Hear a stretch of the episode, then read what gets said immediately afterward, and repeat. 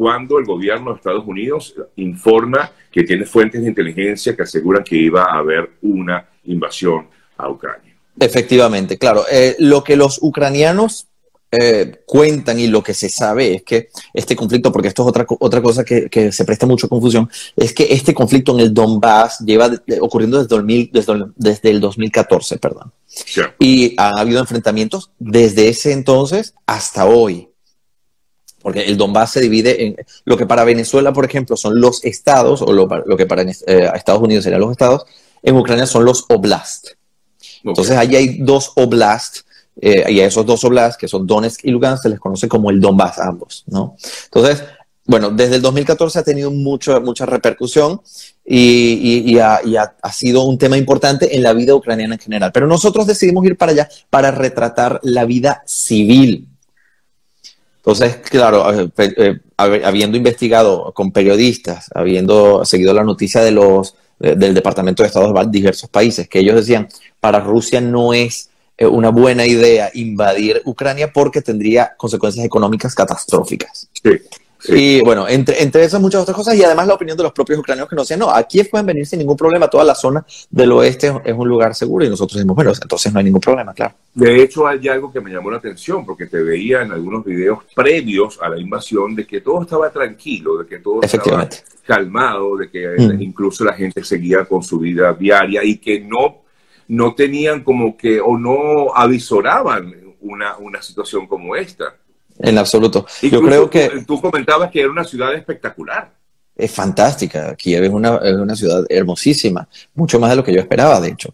Y, claro, eh, comentando eh, con diversas personas que viven en Kiev, eh, pues nos decían que en el peor escenario, lo que ellos vislumbraban como la peor, la calamidad máxima, era pues la pérdida del, este del país, en especial esos dos oblasts. Pero es una sorpresa para todos que de, repente hay una agresión de tal magnitud de parte de los rusos y además no se entiende por qué.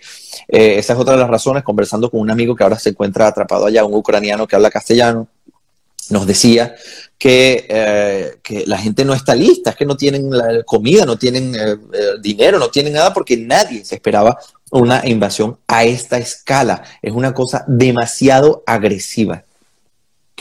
Ramón, eh, por supuesto, ante lo que fue la invasión, ustedes deciden, bueno, yo creo que no solamente es una decisión eh, personal, porque fue una decisión grupal. Yo creo que la gran mayoría de las personas que se encuentran en Ucrania, eh, pues intentaron salir del país. Ustedes no, pues es inevitable, lo intentaron hacer desde el momento en que estalla la invasión o se enteran de la invasión. Fue difícil esa salida de, Ucrania. ¿Puedes contarme eh, los obstáculos que se enfrentaron o que se encontraron en el camino? Claro, esta parte es muy interesante y, es muy em, es pertinente que la gente entienda un poco sobre la geopolítica de la región. Porque en principio, en principio, eh, la, situación, como habíamos dicho antes, estaba muy calmada, pero hubo una cosa que encendió mis alarmas y fue el hecho de que Putin reconociera como, eh, pues, reconocer oficialmente que estos, estas dos regiones, Donetsk y Lugansk, eran ahora repúblicas independientes reconocidas por Rusia. Entonces, ¿qué pasa? Que nosotros nos referimos a la historia reciente. Hay varias, hay varias zonas en el mundo que han tenido, eh, pues, eh, han tenido eh, situaciones parecidas, como por ejemplo la región de Abjasia en Georgia o Osetia del Sur también en ese mismo lado, o esta que es muy importante, Transnistria en Moldavia. Todas son repúblicas, o más bien pseudo repúblicas autoproclamadas que han sido apoyadas por nada más y nada menos que Rusia.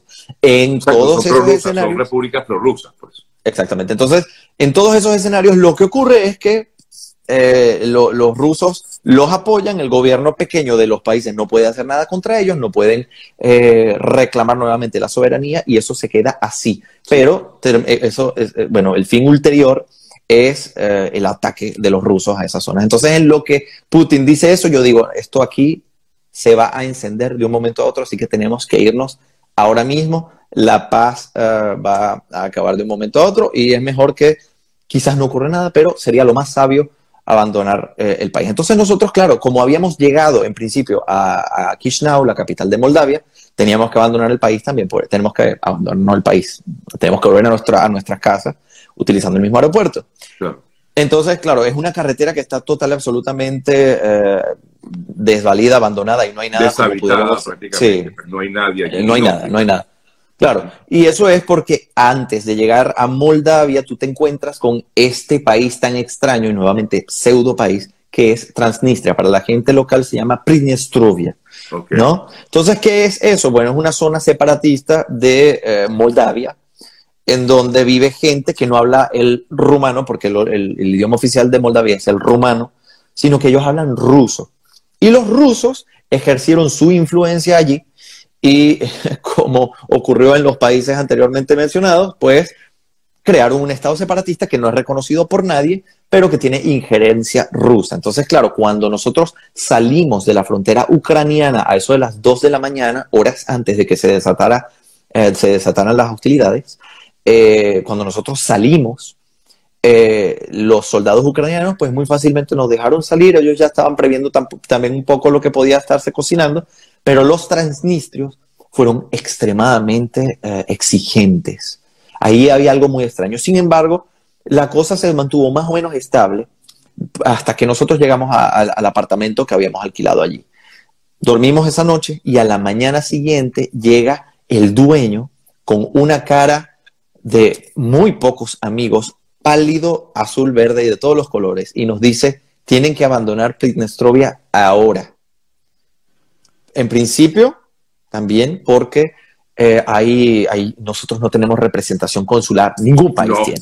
Nada, olvídalo. Entonces, si te quedas atrapado en Transnistria, bueno, te podrás imaginar, sencillamente desaparecemos del mapa y, ahí, ahí, no pasa nada. Nadie se entera, sino es porque además ustedes están constantemente publicando información y que la gente lo sigue, que por más que sea ustedes están allí, eh, bueno, como ya comentabas, haciendo un, trabajo especial, pues no, no, no, no tiene que ver con esto, pero terminaron prácticamente siendo también... Eh, eh, publicadores de información, o sea, replicadores de información de lo que allí estaba ocurriendo y además sí, en carne propia eh, todo esto. Exacto, entonces nosotros, ah, perdona, perdona.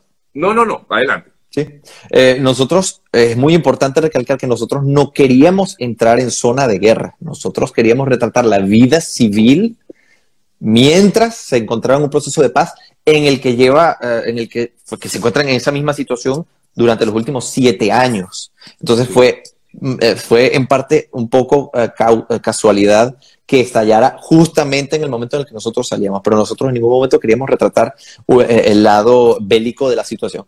Lo que sí pudimos encontrar por simple coincidencia fue a la salida de Transnistria, una, una situación que fue justamente el video que, que, que te dije que podías republicar, que, que, además se mostró mucho por ahí en las redes, y es la, salida de los ucranianos utilizando esa frontera. Entonces, imagínate la situación un poco dicotómica de los ucranianos que están en guerra con los rusos y son los rusos en Transnistria los que están eh, bloqueando el paso de la misma gente que está allí.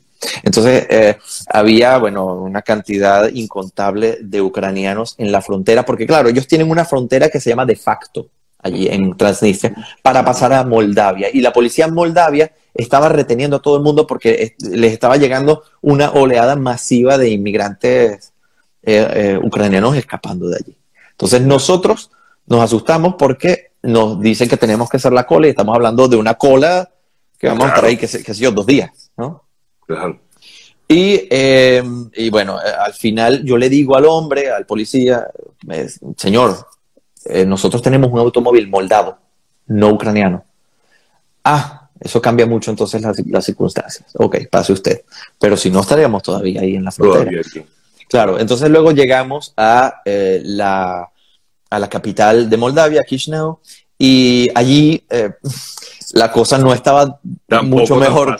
No, no, no. Nosotros pensábamos que una vez salía, eh, una vez hubiésemos sorteado la salida de Ucrania, ya todo se iba a relajar mucho más pero de hecho fue todo lo contrario. Cuando llegamos allí, eh, lo que conseguimos fue a unas personas que habíamos conocido previamente unos días antes, tan desesperadas como los mismos ucranianos.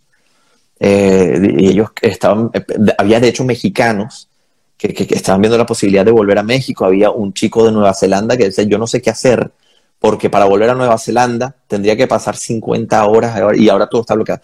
Pero la peor sorpresa fue que el espacio aéreo de Moldavia está cerrado. Entonces eh, nos comentaban que el temor que ellos tienen es precisamente que esto se, eh, se, extienda a, Moldavia. Porque, porque claro, nadie, nadie estaba esperando que, que hubiese una respuesta tan agresiva de Rusia. Sí, ahora Ramón, bueno, ya estás en Rumania, o sea que pasaste cuántos países después de Moldavia. Si contamos Transnistria, uno, dos, tres, este sería el cuarto país. Y frontera, eh, no sé, una, dos, tres, cuatro, cinco, unas seis, siete fronteras. Sí, sí, sí. Y, cada una es muy difícil. ¿Tu destino final es? Mi destino final es mi hogar. Yo vivo en Suiza. El problema está en que una vez que bloquearon eh, el aeropuerto en Moldavia, ahora los vuelos están todos disparados por los... O sea, en, en Chisinau, en la capital de Moldavia, en lo que empezó la guerra, todos los boletos de tren, de autobús y de e incluso los taxis. Uy, se nos. Entonces no había forma de salir. Nosotros tuvimos que, que salir pagando 400 euros con un chofer privado.